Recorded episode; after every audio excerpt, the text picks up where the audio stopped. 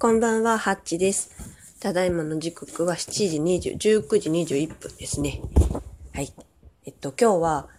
お茶の種類と茶器の種類のお話をさせてもらおうかなと思っています。はい。私はあの、しがらきで痛くない小顔術、ソフトコルギを提供するサロンをしたり、あと、しがらきに関するいろんな情報を発信したり、お土産作ったりしています。はい。いろんなことやってます。はい。今もあの、しがらきのお茶のラベル貼りしながら、ちょっと配信してみようかなと思いながらやってるんですけれども、そうなんです。あの、お茶、あの、ね、早速本題入るんですけど、しがらきって、お茶と陶器がそのまま一緒に同じ行政区の中に産業としてある、すごく割と珍しい町なんですね。今の甲賀市の中の信楽町っていう一つの地域、町ってついてるんですけど、一つの地域で、で、まあ昔は甲賀郡信楽町で、そのね、町、町の中にその二つも大きな産業がある。なんか、ね、歴史学者の人に話聞いてると、昔は割とその陶器とお茶は密接に関わりがあったから、必ずお茶があるところには陶器があるし、陶器があるところの近くにはお茶があるって言われてたぐらい、すごく、あの、なんていうんですかね、密接な関係にあったものらしいんですけど、それが、あの、残ってるのが信楽、日本の中でも割と珍しいらしいんですね。信楽町朝宮と信楽町長野とか直視とかで残っているっていうのが割と珍しいっていうのを話を何年か前に聞いて、おおと思ったのは覚えてるんですけど、でその後なんか、お茶博士、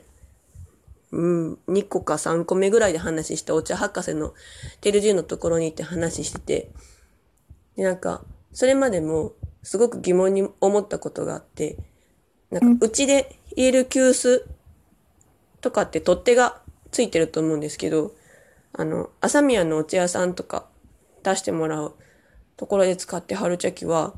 取っ手がないんですよね。で、あの、なんだろう、湯飲みでいつもは飲んでるのに、そう、お茶屋さんだとね、おちょこ、おちょこサイズなんですよね。え、何ですかこれみたいな話をしたのも結構覚えてて、その時にいろいろお話お伺いしたんですけど、なんかあの、ね、夜間とかは上についてるし、お茶屋さんで扱う茶器は、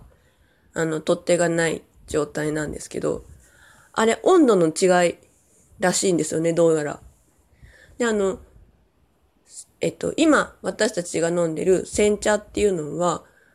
割と新しいお茶の製法らしくって。昔はあの、ね、お茶は薬として飲まれてたんで、煎じて飲まれてたのか、火で炙ってそのままお湯をかけて飲んでいたのか、まあ、保管技術もないですし、その運搬技術もないですし、ね、なんかそれで、いろんなやり方を、今とは多分飲み方が違うんだろうっていうお話をいろんな人にお伺いしたんですけど、夜間もあの、今ひらがなで夜間って書きますけど、あの、漢字で書くと薬缶って書いてあの、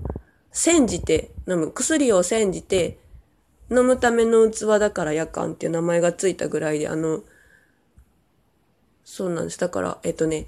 取っ手が、まあ答えから言うと、えっと、取っ手がないものは、より高級なお茶を入れるためのもので、あの、取っ手が、えっと、何ですかね、お湯が入ってるところから離れてるほど、温度が高くて入れられるので、あの、日常使いのお茶になっていくっていう話を聞いてて、それもなんかすごく興味深かったんですけど、あの、そうです。だから煎じて飲むお茶っていうのは、あの、お湯を沸かして、その沸かしてる中に入れて、ね、ぐつぐつ煎じて飲むので、えっと、それを手で触ると熱いから、とか、取っ手があの、近くについてると、熱いから上についてる。なんか土瓶とかもあるんですけど、なんかそういうお茶は日常、そういうお薬、煎じて飲むものとか、あとあの、ね、えっと、関西だとおばん茶は割と夜間でドカッととか、麦茶とか。あと、そうだな、ほうじ茶も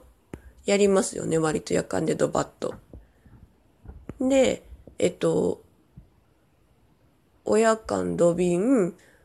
ほんであの急須になると、あれなんですよ、ちょっと温度が低くなるので、えっと、取っ手が、その、水が、お湯が入るところの近くにつく。でも、えっと、そのお湯を入れてるところを直接触ると熱いから、取っ手がある、みたいな。で、この辺が多分、緑茶？煎茶の、あの、普段使い用の煎茶とか、それこそほうじ茶。ね、あの、まとめて沸かさず葉っぱで入れるときのやつとか。で、次が、紅茶のあの、ティーポットみたいな。あんな感じで。あれはだから、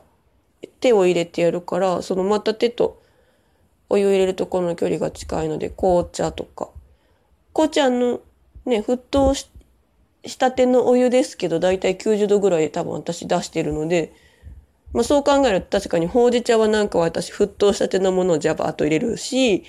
紅茶はちょっと冷ましてから入れるので、ほんの少しの差なんですけど、なんかこう横に耳みたいにしてついてる。だから多分、急須とティーポットは大体同じ温度、あの、想定してるんじゃないかなとは勝手に思ってるんですけど、あとデザイン性とかなのかな。ほんで、あの、方便って言ってるのが、あの、そのお茶屋さんで煎茶を出してくれるときに使ってはる、あの、持ち手がないんですよね。で、あの、煎茶器セットっていうのが、しがらきでも売られていて、あの、セットになってるのが、その方便っていう、こう手で直接持って入れる器に、湯冷ましっていう、なんか片口、ちょっとあの、なんて言うんだろう。注ぎ口がついた、上が開いたお皿、お皿じゃない、器、ちょっと鉢みたいなやつと、あとちっちゃい、えっと、おちょこみたいなのがついてる。セットがあるんですけど、あの、それを、あの、お茶屋さんでは大体使っておられて、で、もうあの、その、煎茶器セットを使って入れるお茶の何がすごいって、ていうかもともとそのお茶を葉っぱで入れてお湯を注いでっていう、あの、お茶のね、入れるのって結構時間かかるんですけど、なんかそもそもコミュニケーションツールになってるみたいで、によりあの煎茶とかは、あの高級な茶葉を使うので、あれなんですよね。あのお湯をもう60度とかまで冷ますんですけど、そのまずお湯を沸かすときにお話をして、で、その沸かしたお湯を、えっと、冷ましてる間もまたお話をして、で、またそのね、60度だと、なかなかこうじわじわじわじわっと出てくるので、その葉っぱが開くまでの時間もあるから、またそのお話もして、っていうなんか、そのね、間がいっぱい生まれるので、そこでコミュニケーションを取るというか。で、なんかこうね、その間にお茶の美味しい秘密とか、なんかお茶のこだわりとか聞いて、で、飲むとより一層美味しく感じるみたいな。そんな仕掛けがあるんだよっていうお話を聞いてて、だからその、なんていうんですかね。あの、ペットボトルのお茶とか、あの、ガサッと沸かして、お茶、うん、沸かしたお茶にはない、なんていうのか、独特の間というか、コミュニケーションツールの一つとしても活躍するというか、なんか本当にほっとするひとときを過ごせるみたいなことがあるんですね。うん。伝わってますかね。そうなんです。で、そのなんかね、お茶の煎茶器セットとかそういう急須とかを作るのが得意なのが、あの、しがらき焼きって一括りにしてますけど、そのしがらき駅の、高原鉄道で言うと、しがらき駅の、えっと、2個手前の直視駅周辺にもあの焼き物があるんですけど、直視焼き銚子焼きって言ってる人もいるから、直視焼き？なんかそこはあの、小物、ちっちゃいもの、寝具、昔の寝具、仏具とかを陶器で作っていたり、もう本当に細かいものが得意な職人さんたちがいっぱいいるところなんですけど、そこの急須、すごくフォルムが美しくって、いつか手に入れようと思ってるんですけど、もう私はデザイン性重視で、あの、なんだろう、私手ちっちゃいんで、私の手でも持てるようなちっちゃい急須を買ったんですけど、あの、そう、つぼはちさんのあの、煎茶器セットを使って今、煎茶を入れる練習してるんですけど、なんかそんな風にこう、しがらきでお茶を選ぶ楽しみもあるし、そのお茶を入れる器を楽しむこともできるので、そうなんです。なんかもう一挙両得みたいな場所にしがらきはなっております。なんかまとまったのかまとまってないのかよくわからない終わりになってしまいましたが、